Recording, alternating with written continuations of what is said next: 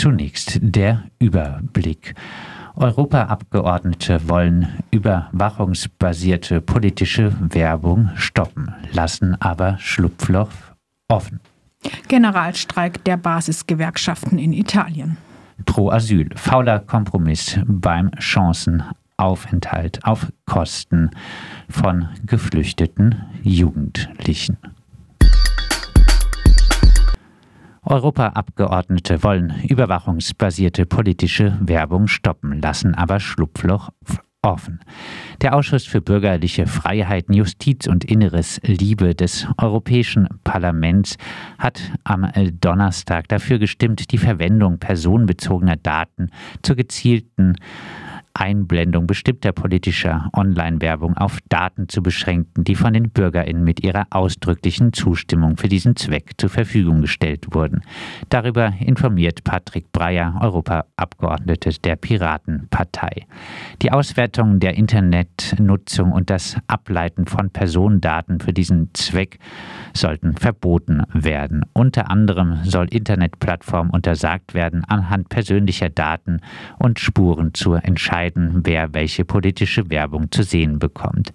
Zudem solle online als auch offline die gezielte Einblendung politischer Werbung abhängig von Rasse oder ethnischer Herkunft, politischer Ansichten, religiöser Überzeugung, des Gesundheitszustands oder der sexuellen Ausrichtung verboten werden. Patrick Breyer kommentiert die Entscheidung im Liebeausschuss folgendermaßen. Aus den Kampagnen von Donald Trump und zum Brexit haben wir gelernt, dass man WählerInnen sehr effektiv manipulieren kann, wenn man weiß, welche Botschaft gerade bei ihnen wirkt. Während viele Parteien personalisiertes Targeting nutzen, profitieren davon vor allem antidemokratische und antieuropäische Kräfte. Ich bedauere, dass ein großes Schlupfloch für Direktnachrichten bestehen bleibt. Es wird zwangsläufig von antidemokratischen und antieuropäischen Bewegungen ausgenutzt werden, um Wahlen und Volksabstimmungen zu manipulieren. Für den heutigen 2. Dezember rufen die italienischen Basisgewerkschaften gemeinsam zu einem Generalstreik mit dezentralen Kundgebungen in verschiedenen Regionen auf. Teilweise sind auch noch für den morgigen Samstag weitere Demonstrationen geplant.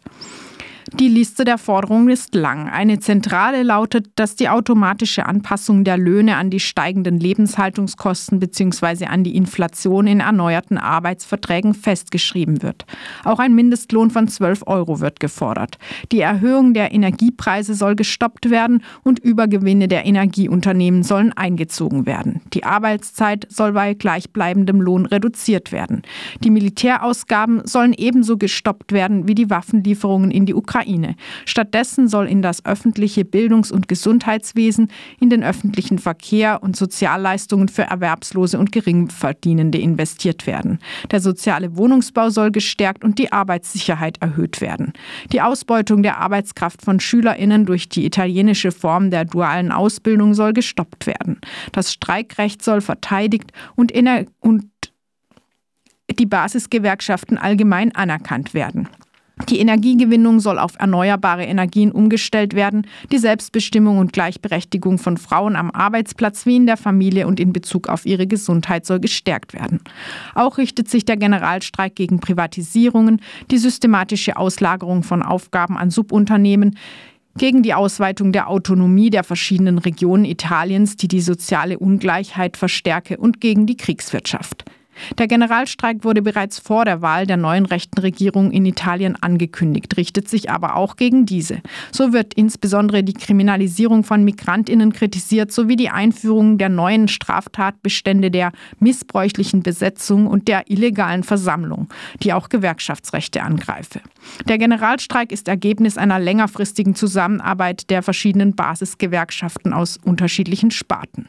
Gianni Boetto von der Basisgewerkschaft ADL Kobas, der Vereinigung Rechte der ArbeiterInnen Basiskomitees, sagt dazu gegenüber Radio Onda d'Urto.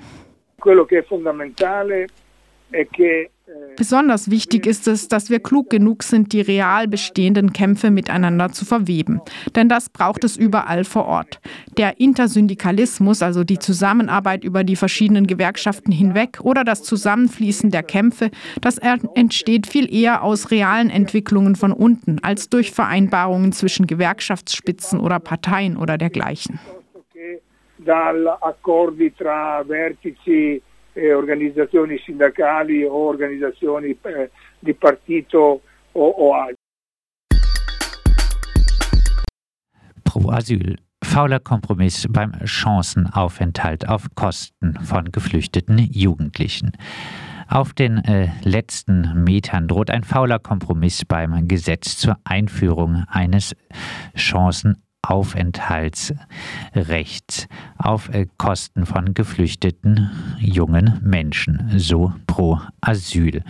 Die Ampelkoalition hat sich offenbar darauf geeinigt, beim Bleiberecht für gut integrierte Jugendliche und heranwachsende Verschärfungen in Kauf zu nehmen, damit die FDP dem Gesetzesvorhaben, über das heute der Bundestag abstimmen wird, zustimmt.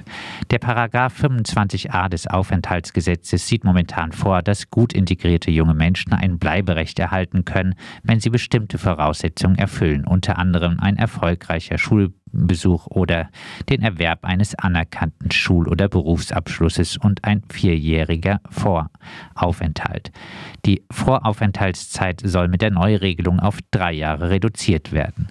Auf Drängen der FDP soll nun zusätzlich eine einjährige Vorduldungszeit als Hürde eingeführt werden, die bisher keine Voraussetzung ist. Faktisch würde diese Neuregelung bewirken, dass deutlich weniger junge Menschen von der Regelung profitieren könnten als bisher geplant, so pro Asyl. Stattdessen würden Ausländerbehörden die Möglichkeit erhalten, gut integrierte junge Menschen während der Vorduldungszeit abzuschieben. Gleichzeitig würde die Regelung vor allem die jungen Menschen treffen, die besonders schnell in Deutschland ihren Weg machen und die ohnehin hohe Anforderungen an schulische Erfolge noch während des Asylverfahrens Asylverfahrens erfüllen.